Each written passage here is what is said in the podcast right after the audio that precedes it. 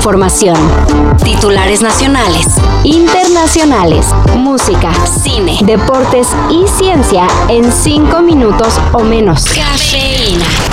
No te escondas, bájate. Ay, cómo no, velo cómo viene. Así o más serio. Hace unos días un operador del metro fue cachado haciendo su chamba hasta las manitas. En las redes se pensaba que las autoridades iban a ser de la vista gorda. No paro para que no me corran, no sean cabrones. A Chile, esa es mi vida. Sin embargo, el paro que tanto pidió no llegó. No solo fue removido de su puesto, sino que ahora enfrentará proceso por intento de homicidio. De acuerdo con los informes, el operador ya fue trasladado al reclusorio norte y también podría ser acusado de ataque a las vías de comunicación. Definitivamente le salió muy caro echarse unos tragos coquetos. El acuerdo con el que venezolanos que son expulsados de Estados Unidos y son enviados a México está derivando en toda una crisis migratoria. Según los reportes, miles de personas están varadas en albergues que ya no tienen cupo. Y no hay forma de hacerlas respetar el plazo de 15 días para abandonar el país. Y no porque no quieran, sino porque no cuentan con dinero para el regreso a Venezuela.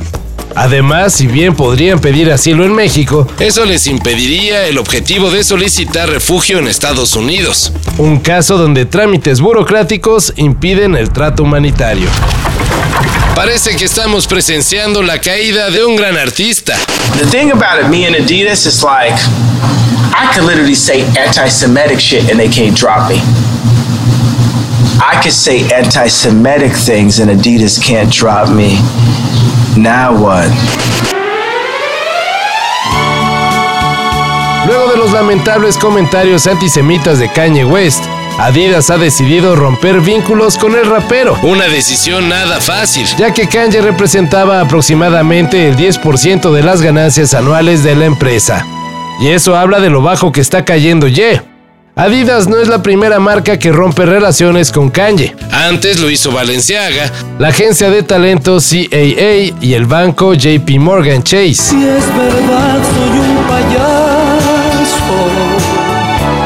Pero ¿qué le voy a hacer? En Argentina ya se vive con intensidad la fiebre mundialista.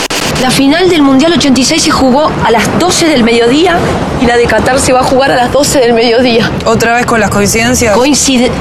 ¿Cuántas horas del día hay para jugar una final?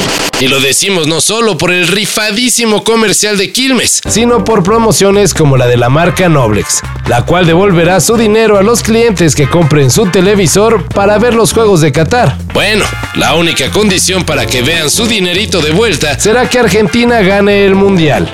Con esto ya no sabemos si están o no seguros de que Messi y compañía serán campeones. Pero de que quieren celebrar, eso no está en duda. Sí, igual en el 86 teníamos el mejor del mundo. De verdad.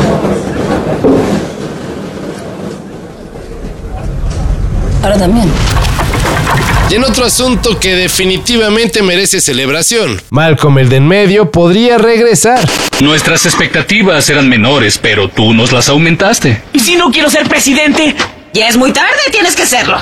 En entrevista, Frankie Muniz reveló que Brian Cranston está trabajando en el guion para un reboot de la popular serie. No se sabe si será película o serie, pero según Muniz, podría haber algo. Recordemos que en el emotivo capítulo final de Malcolm, el protagonista se fue a Harvard, mientras que cada miembro de la familia agarró su camino. No irás por el camino fácil.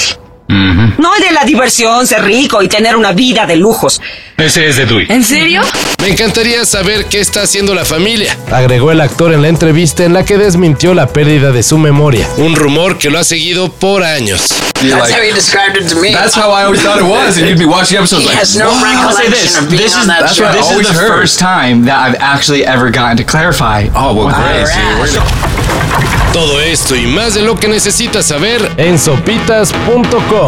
El guion corre a cargo de Álvaro Cortés y yo soy Carlos el Santo Domínguez.